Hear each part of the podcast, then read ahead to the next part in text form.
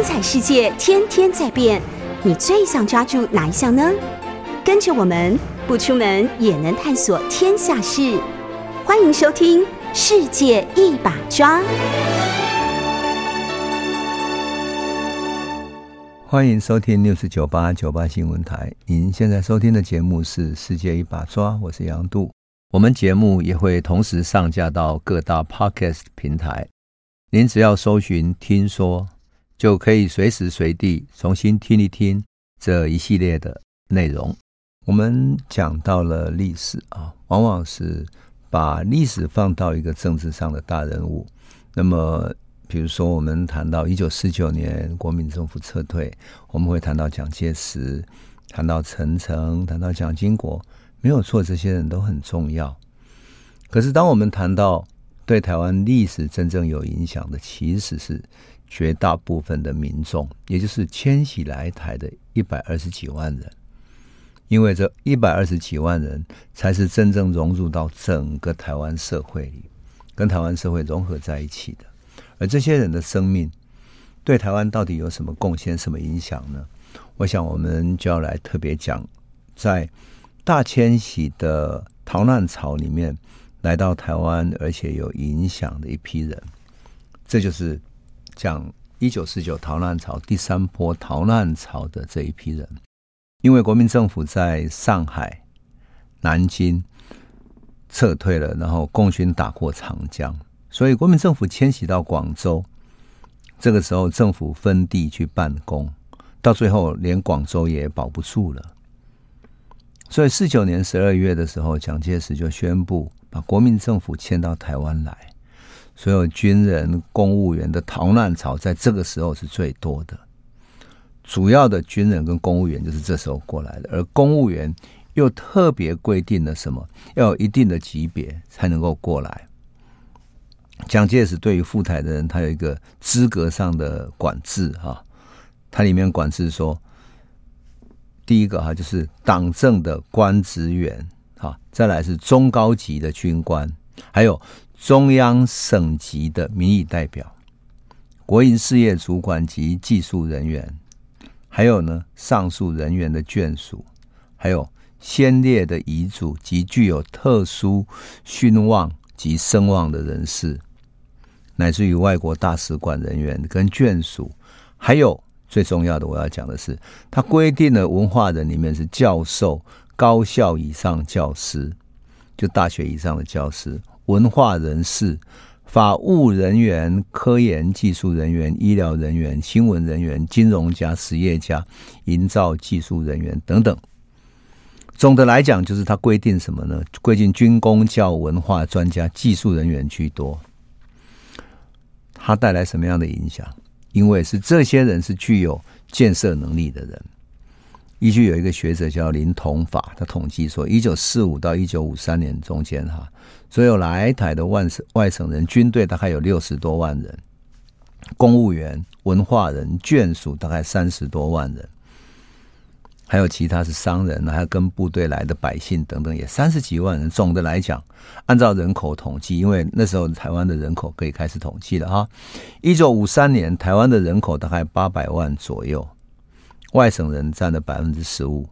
其实这个比例一直到今天也都还没有差太远。外省人在台湾的比例，也就按照这个比例啊，才没有差太远。当然，越到近现代，呃，这个外省的通婚的比例越来越高，所以。你就很难再区分清楚了啊！好，我们要讲的就是说，一百二十万人你到台湾，台湾这么小，哎，占这么大比例的人口，百分之十五的人口，你要怎么安置呢？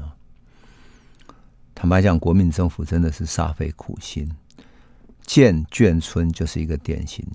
现在眷村已经变成一种文化了哈，而且是一种文化的代名词，所以。不管是民进党还是国民党执执政之下，哈，每个地方的眷村都很容易就变成一种眷村文化。而这个眷村文化会甚至于变成文化园区，找一些文化团体进驻在里面办活动。从高雄、桃园、台中各地，乃至于云林等等各地都一样。每个地方的眷村后来都慢慢变成眷村文化的典型代表嘛，哈。可是你知道当时台湾眷村的总数是多少吗？当时眷村是有八百七十九个，一共有多少户？有九万八千五百三十五户。我想我们外省的朋友一定记得，那个眷村里面啊，前前门贴着后门，后门贴着别人的后门，然后两家的后门，这个孩子哭声，另外一个孩子被妈妈骂，然后就是。然后这个这一户做了馒头递给隔壁，隔壁做了包子递给你，然后炒了榨菜等等，互相分享，这个就是一种眷村文化。那这个眷村文化呢，因为眷村里面的许多人都来自于全中国各地，就放在一起，所以眷村就变成一种各种菜、各种文化的一个总和。现在台北的眷村的餐厅，哈。我们朋友应该还记得，以前四四南村那里啊，现在四四南村整个改建了。不然四四南村那里有一家一个老太太做的眷村菜啊，卖饺子、卖啤酒、卖螃蟹等等，做的非常好吃哈。那么大概在一九九零年代初的时候，我们文化圈的一些朋友常常喜欢跑去那里喝啤酒哈。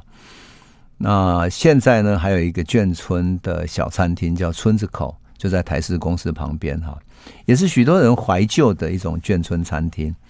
当然，你说眷村菜到底是什么？我曾经问过那个眷村餐厅的老板，他说眷村菜就是节俭，妈妈就是能够把每一种菜变出它来吃。他最好吃的是什么？是炒饼。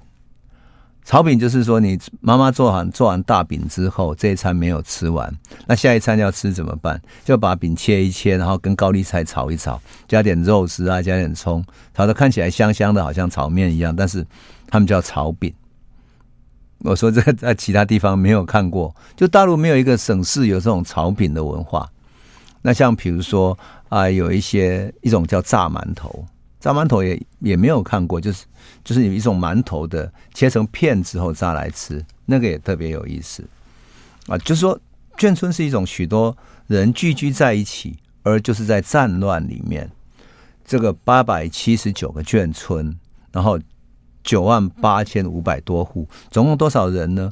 四十六万七千三百一十六人，统计起来，大概。这些眷村的人占当时台湾人口九百三十七万人，占了当中的四点九八，将近五个 percent 左右住在眷村里面，你就可以想见是多少人了，将近要五十万人。可是当然，眷村再怎么安顿，五十万人也不过是其中的三分之一而已嘛。所以大部分人都流落街头或者流落到军中去了，就像三品寨一样哈。我们要特别注意的还是一件事情，就是。最后来台湾三十万人里面的公务员跟知识分子，因为我特别要讲这一点，是因为台湾啊，在过去受日本教育的时候，其实是受到歧视教育的，也就是日本人让日本人更容易上高中、上中学、上大学，可是台湾人能够上的非常少，限制了你发展的可能性。这个就是逼迫的很多台湾的嗯地主家庭的小孩，如果要受到更高等的教育，而在台湾又考不上高中大学的话，那么他就到日本直接去念，反而日本的大学还比较好考啊。所以当时的留学生反而比在台湾当大学生更容易一些。那当时啊，台湾受到高中以上教育程度的人有多少呢？仅仅是高中以上教育程度哦，只有。十三万两千五百八十四个人，但是到了一九四九年的时候，因为迁徙进来的人，你知道人数暴增为多少吗？一九四八年十三万，对不对？一九四九年暴增到二十二万七千人，将近十万人。你想这样的数目字是哪里来的？当然是从大陆来的，也就是大陆学生加入了之后，那么。这些大量的公务人员加入了之后，整个台湾的教育程度跟比例突然才骤然提高起来。那么，事实上，大学的教育来讲的话，日本人这种歧视教育，所以台湾大学毕业生，你猜猜看，一九四八年大专学校毕业生学生数是多少？你猜猜看，是两千九百一十四个人，大学生。可一九四九年，因为大陆大学生迁入，然后进入台湾的大学里面入学了嘛，所以台湾当时的大专院校学生突然就增加到五千九百零六人大学生啊，你就可以增加一倍这样。所以我要讲的是说，长远来看的话。我们不能只看到国民政府迁徙进来是一个政府的体制，是一个戒严体制等等，并非如此而已，而是整体的进来的人，因为蒋介石限制了这些进来的人的整体的教育素质，还有他的文化程度，因此这是变成一个台湾历史的转捩点。我常常说，这是一个渡海传灯人，有三十万的知识分子来到台湾，才是最大的影响。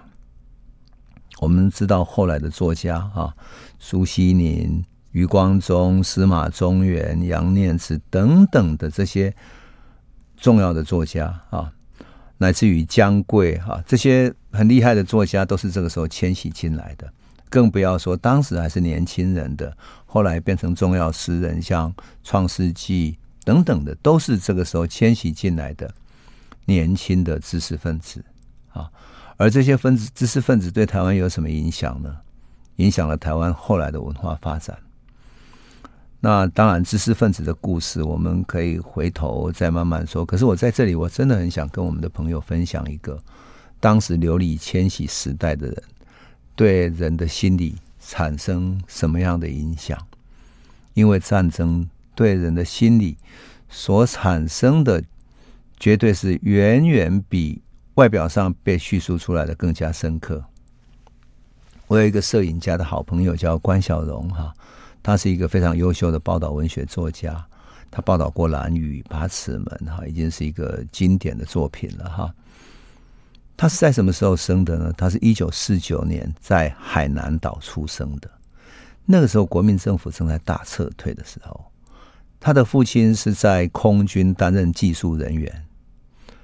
那母亲跟着他要撤退，可是先撤退到海南岛，所以在海南岛生下他的时候，因为战乱流离，没有乳汁，当然更加没有牛奶。那时候牛奶跟奶粉可是稀有的呀，怎么办呢？妈妈想要喂活他，怎么办呢？妈妈跟海南岛的渔民买一点点小鱼，熬成浓汤，拿那个鱼汤来喂他，就这样。喂着鱼汤长大，把鱼汤当乳汁来喂的一个小孩。后来关晓蓉一生都很爱吃鱼，我常常笑说：“嗯，鱼是你的母亲的味道。”就觉得很有意思。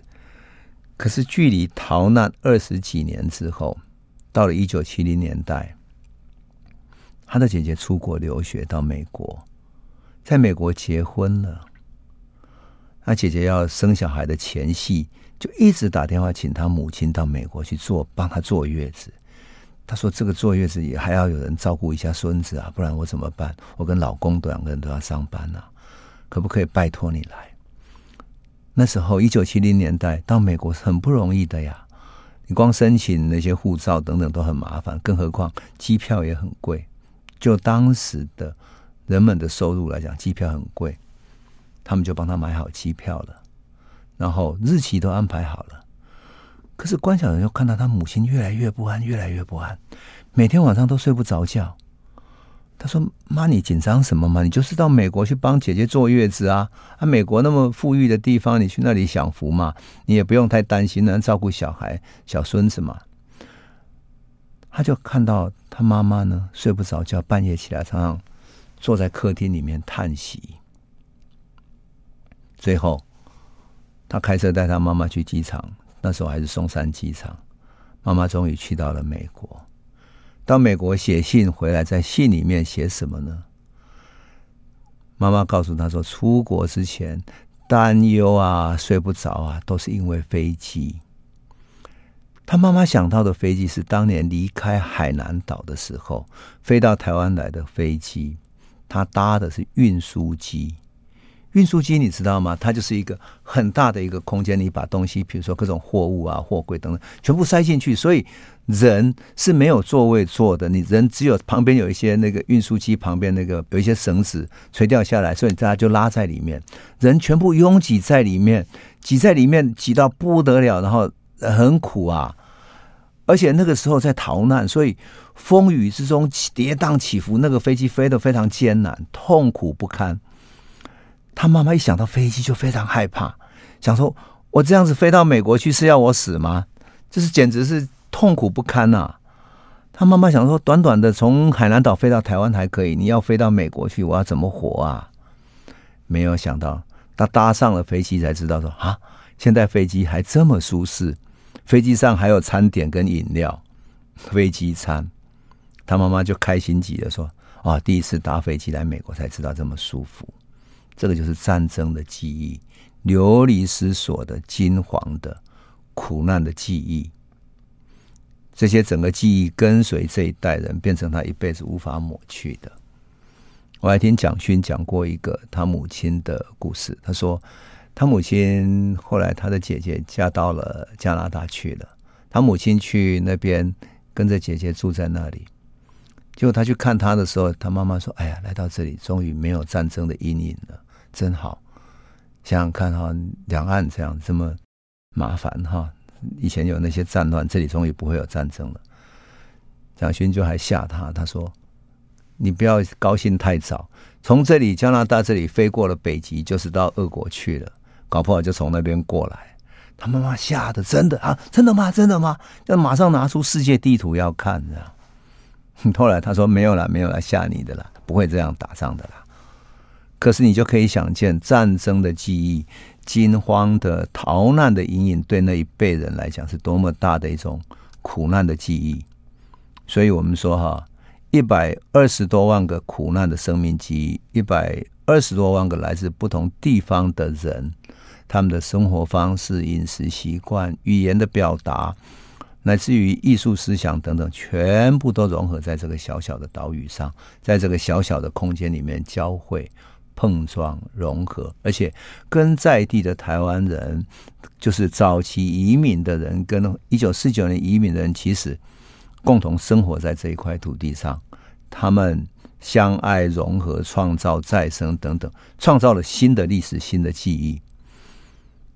可是我个人来说的话，我会觉得。这些苦难会带给人记忆，可是记忆也会带给人力量。我记得以前我看过一个诺兰跟啊、嗯、他们的兄弟所拍的，就是《西部世界》。《西部世界》里面叙述了许多机器人。这机器人本来是去用来制造出来，是让人类来有玩乐的，就是去枪杀死完之后，他就又继续复活、修复又复活，然后结果这些机器人不断在苦难里面不断磨磨磨，到最后这些苦难就制造了他的记忆，而这个记忆就带给他们开始要反抗的力量了。这就是后来在西部世界里面我所看见的，苦难带来记忆，记忆会带来力量。一九四九大迁徙带来的苦难，也给两岸的中国人太多太多记忆，太多值得记录的生命故事了。最近我们知道有嗯东华大学的朱家文老师，他邀请了许多老师哈学者一起书写他们家族的历史，然后变成了一本书，就是要叙述一九四九大迁徙他们父亲那一辈的人的生命故事，把这个记忆给留下来。我有时候觉得，像这样的家族历史的书写是非常重要的，因为这段时期的家族历史在未来的历史上不会有了。因为这段历史啊，我就说一九四九到台湾迁徙之后，台湾所遭遇过的历史是经过战乱，然后再重新经济建设之后走向现代化。台湾从一个农业社会走向了工业社会，工业生产啊，所以。让一九四九迁徙到台湾的这一代人回想起来的话，他所看见的台湾是一个农村的台湾。有许多人讲，他们到台湾最做的第一件事情是去买香蕉，因为大陆的香蕉特别贵，而台湾香蕉居然这么便宜，他就买一大串来吃。然后写《绿岛小夜曲》的那个作者叫周兰平，他也是到台湾来，然后他写《绿岛小夜曲》。并不是为了写现在的绿岛，很多人都《绿岛小夜曲》被形容为都说是关在绿岛监狱的这些人，他们的一种一种抒情歌哈，关在绿岛，然后椰子树的长影照着，使他想起了情人等等。其实不是，这首歌是作曲者是周蓝萍啊，那么作词是他的朋友。那么周蓝萍为什么写呢？因为他要追一个女孩子。那为什么要用绿岛？他觉得用宝岛、用台湾都太通俗了，所以他宁可用绿岛这个字来形容台湾。台湾到处都是翠绿的，而抗战时期，他在大陆各地去采风、各地去流浪、去参与战争的时候，流离失所的时候，他看到的都是黄土地，反而台湾是整个翠绿的岛屿，因此用绿岛来形容。那么这些人啊，这些人们在台湾所有的遭遇故事，其实是以前所未曾有过的，因为他们遭遇过战争，遭遇过。流离失所，也遭遇过经济重新建设之后，从农业时代的台湾走到工业时代，然后建设成为一个工业时代的台湾。那工业又取代到后来现在的资讯产业、电子产业等等，这样急速的一种变迁，是中国过去五千年历史没有过的，台湾的历史过去几百年也没有过的。而这些就是台湾历史所见证的，也就是每一个家族所见证的。那么，一九四九年迁徙到台湾的这些人，其实更多的也见证了内战，见证了抗战。那这整个大历史，其实中间有太多值得记忆的地方。而且，我最重要的想要讲的是，很多时候我们的大历史会骗人，大历史都在叙述政治人物，政治人物如何的丰功伟业等等的这些。光荣的、正确的、伟大的呃记录，可是通过家族史，你会看见更真实的部分，真正的流离迁徙。所以，当国民政府讲说一九四九年是转进到台湾的时候，你看到那些流离迁徙的苦难的这些家族记忆的时候，你发现他们更真实、更贴近历史，也就是用家族史去印证大历史。用民众史去印证的大历史，才有历史的血肉、历史的生命力。那些历史才能够真正感动人，而不是只有政治的历史而已。因此，我会常常鼓励我，特别以前在教书的时候，会鼓励我的学生写家族史，也鼓励我的朋友去写家族的历史、生命的历史，因为唯有家族历史，才能够见证真实的大历史。好，我们先休息一下，回头再来说。一九四九渡海传灯人，欢迎回到九八新闻台《世界一把抓》，我是主持人杨度。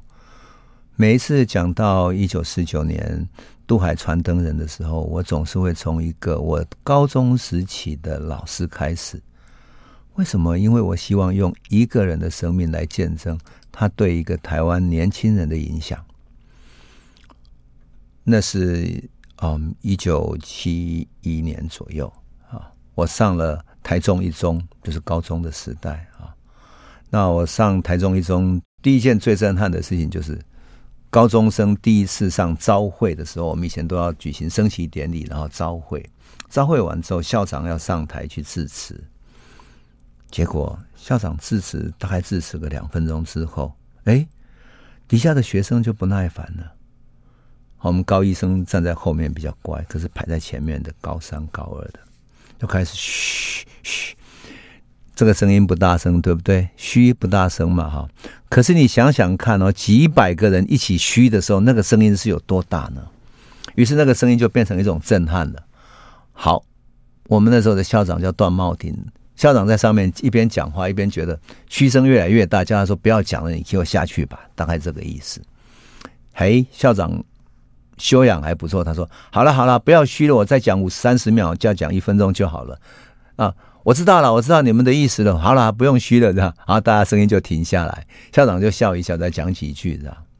因为学生的意思就是说，你不要再讲废话了，我们都听过了，真的很有趣。这台中一中有一种自由的学风，然后我就第一次学到了。可是真正学到的，反而是另外一个老师。这个老师呢，是我的历史老师，他叫齐志平。读过台中一中的老的同学哈，跟我他差不多前后期的都会记得他。我有一次讲了这个故事，是在赵少康的节目里面，稍微带到这个人物。赵少康说：“我知道啊，我知道啊，他影响我们很大，他也台中一中的。我们讲起都是知道齐志平，太好笑了。这个齐志平老师呢，是我们的高一历史老师，他一来上课，第一件事情站上讲台就用很慧解的聪明的眼睛，啊扫一下看一下学生，啊眼睛眨啊眨，说：嗯，好吧。”你们都安静下来了哈。他说：“好，我们现在开始上历史课哈。首先，我问你们一个问题啊：你们想要照历史课本上写的讲呢，还是要听我讲真正的历史？哎，你想，我们高中这么叛逆，我们会对校长嘘嘘嘘的这些学生，对不对？我们见识到这样的来对付校长了，怎么可能会乖乖想要听课本的呢？所以。”我们听到这个历史老师这么讲，太兴奋了，异口同声说要听真正的历史。他说好，他说那你们把窗户关起来吧。不过不关也没关系啦。校长来巡堂的时候，你们就说我是我要这么上的哈，不是你们的问题。然后他就说好，我们来开始讲一讲什么叫真正的历史。这第一堂课我告诉你们啊，我们讲秦始皇哈，怎么从一个私生子变成皇帝的。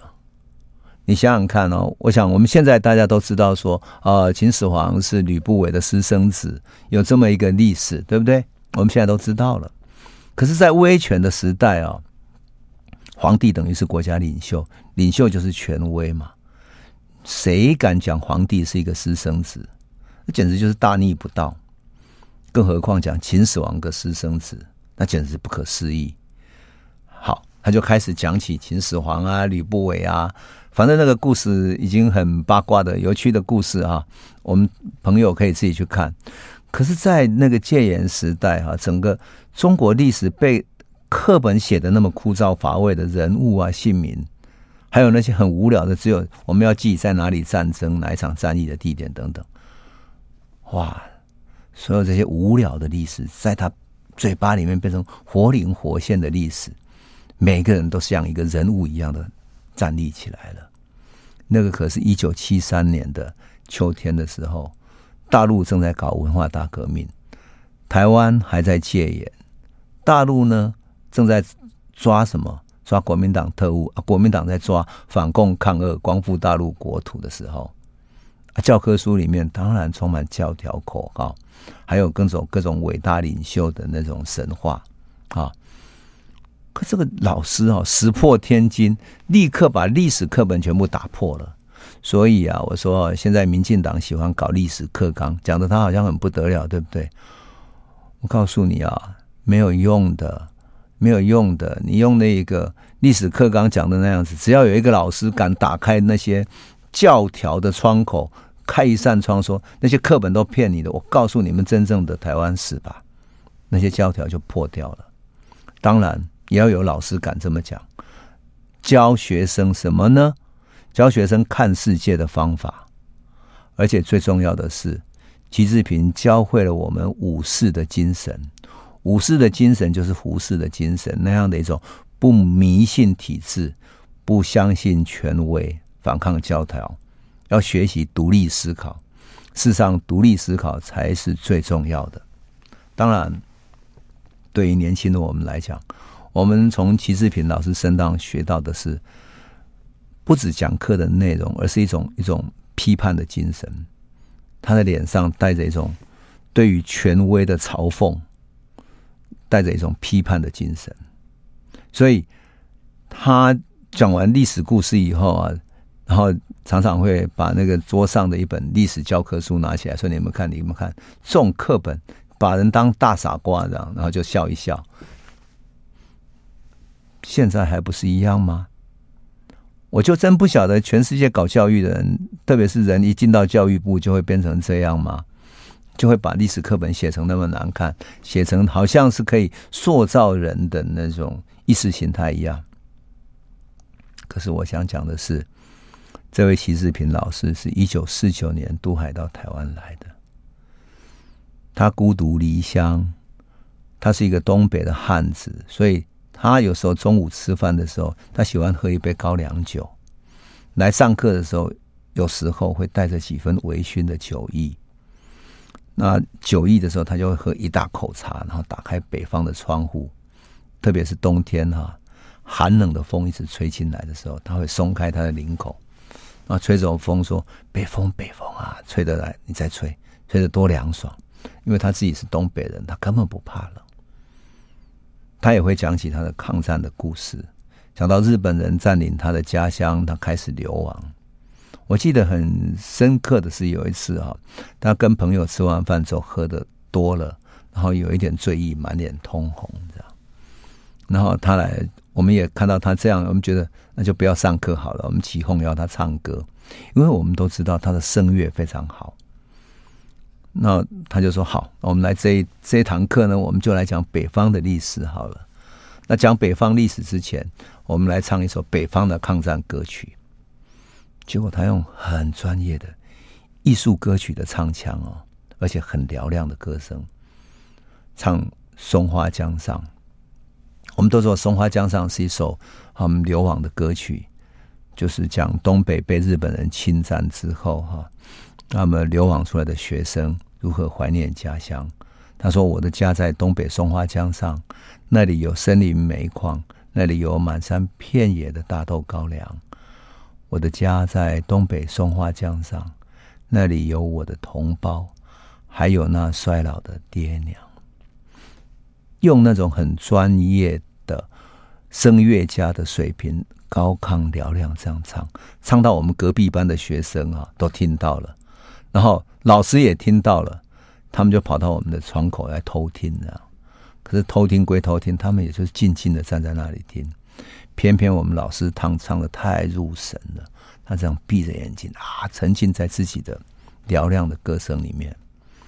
我们也听得出来，那个声音已经不是在唱歌，而是在抒发他的孤独、苍凉。那时候是感觉到，好像他好像一只苍蝇在天空盘旋，一个很孤独的灵魂，一个没有家的游子，一个不断流浪的灵魂在歌唱。他唱歌结束的时候，我们都不敢出声，因为我们已经都看到了他的眼角湿湿的泪水静静的流下来。他穿着一件长袍，他就用长袍的那个袖子哈，长长的袖子去用他的衣角去拭去他的泪水，然后就有点害羞的笑起来说：“这个唱歌还是要用感情唱，可是他用感情也不太好哈，唱的都想家了。”然后他就变成我们的传奇。一个谜一样的人物，因为传说他是音乐的才子，因为有歌唱才华，所以本来他在念北大，北京大学，北大要保送他出国去念声乐的，老师要送他出去，但他拒绝了。他认为中国最急迫的是要救亡图存，救亡图存要像医生探究病理一样啊，所以他想研究中国历史，就是中国生病的历史。找出中国为什么会变成这样子，把病因从身体里面消除了，中国才会有希望。他就进入了北大历史系。可是他从东北流离出来，抗战结束，国共内战，他就开始流离迁徙，最后流离到台湾来。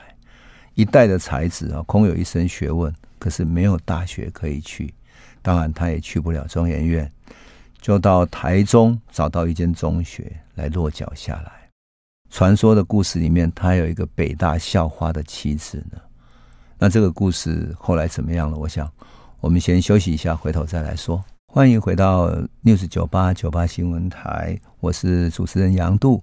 我们节目也会同时上架到各大 Podcast 平台，您只要搜寻“听说”，就可以随时随地重新听一听这一系列的内容。我们讲到了我的高中老师齐志平，那么讲到他是一个北大的才子，流离迁徙到台湾，但是台湾没有那么多大学，也没有那么多研究机构可以接纳这样的一个才子，所以他到了中学，而我们何其有幸，在中学的时代能够碰到这样一个有才华的老师来教给我们。于是，这样才华的老师呢，我们也没有能够了解，只能够感受到他的精神、他的风范、他的思考方式、他的叛逆、他的独立思考，他就变成我们的传说。传说中他有一个北大校花的妻子，非常漂亮。可是来到台湾之后，他也觉得跟他到一个中学教书，当一个教书匠有什么出路呢？所以后来就跑到香港去，去当了影星了，去演电影了。可是两个人也没有离婚，就分开了。传说中他还有一个女儿，非常漂亮，而且长得像爸爸一样潇洒，像妈妈一样美丽。已经到台北去读书了，已经不在台中一中了，只剩下他一个人在这里寂寞的教书，所以会喝酒消愁。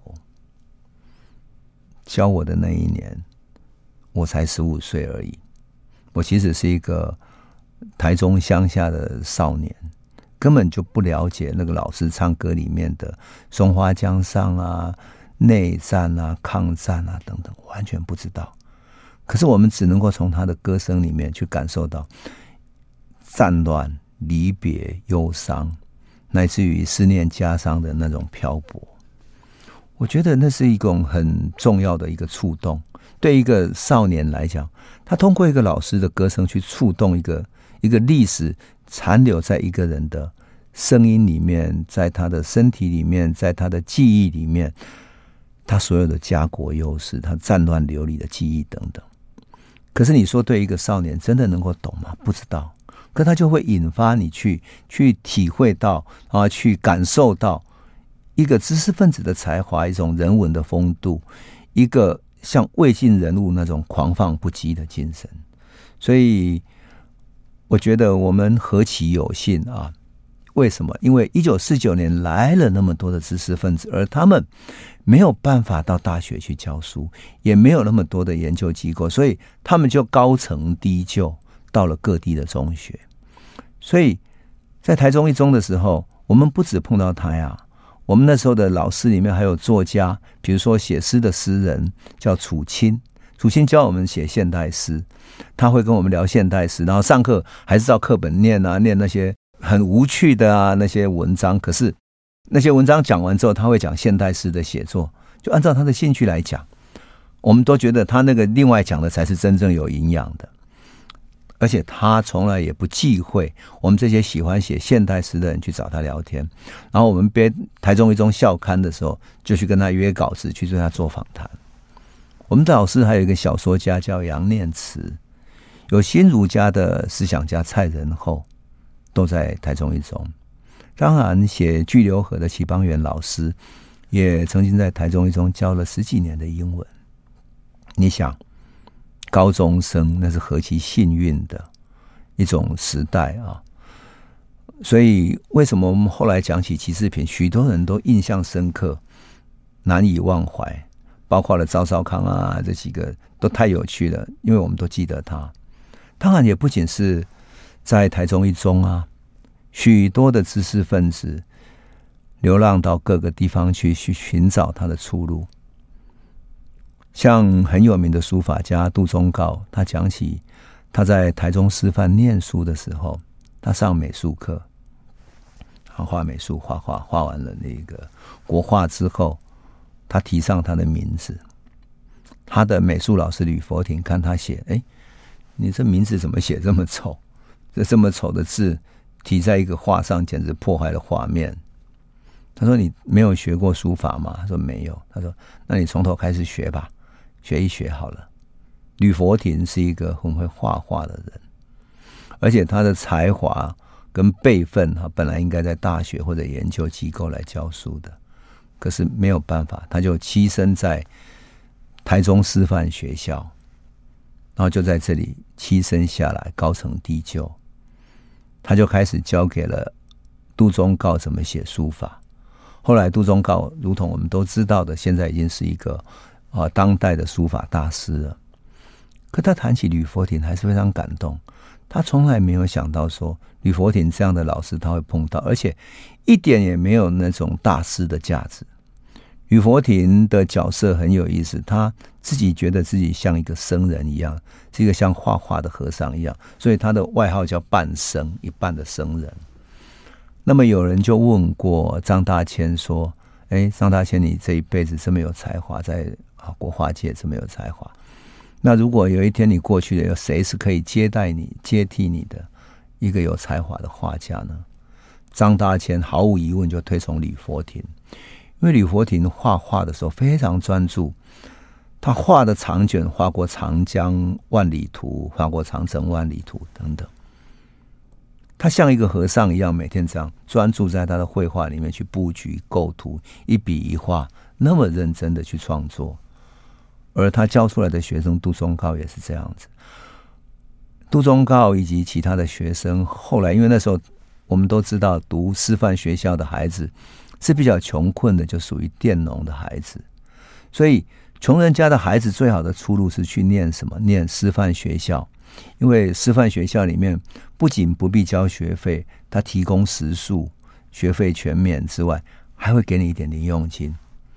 那等到你毕业之后，你当然要去奉献两年哈，去教书。当然这两年也有薪水，可是当年对一个穷孩子来讲，可以吃得上饭，然后好好读书，还有一点零用钱，他简直太幸福了。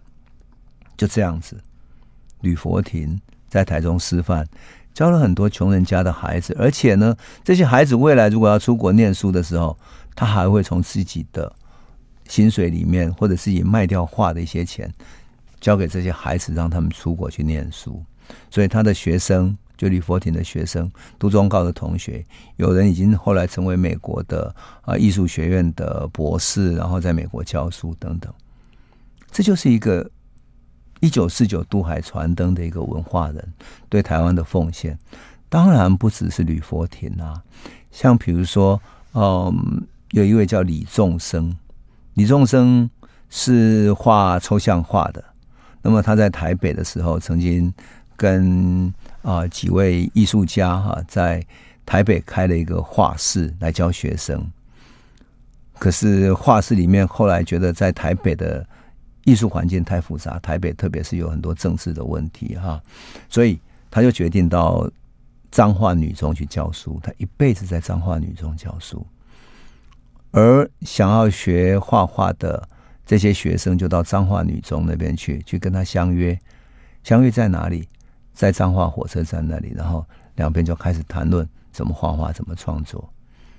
所以他教出来的学生里面有后来抽象艺术界的所谓八大响马。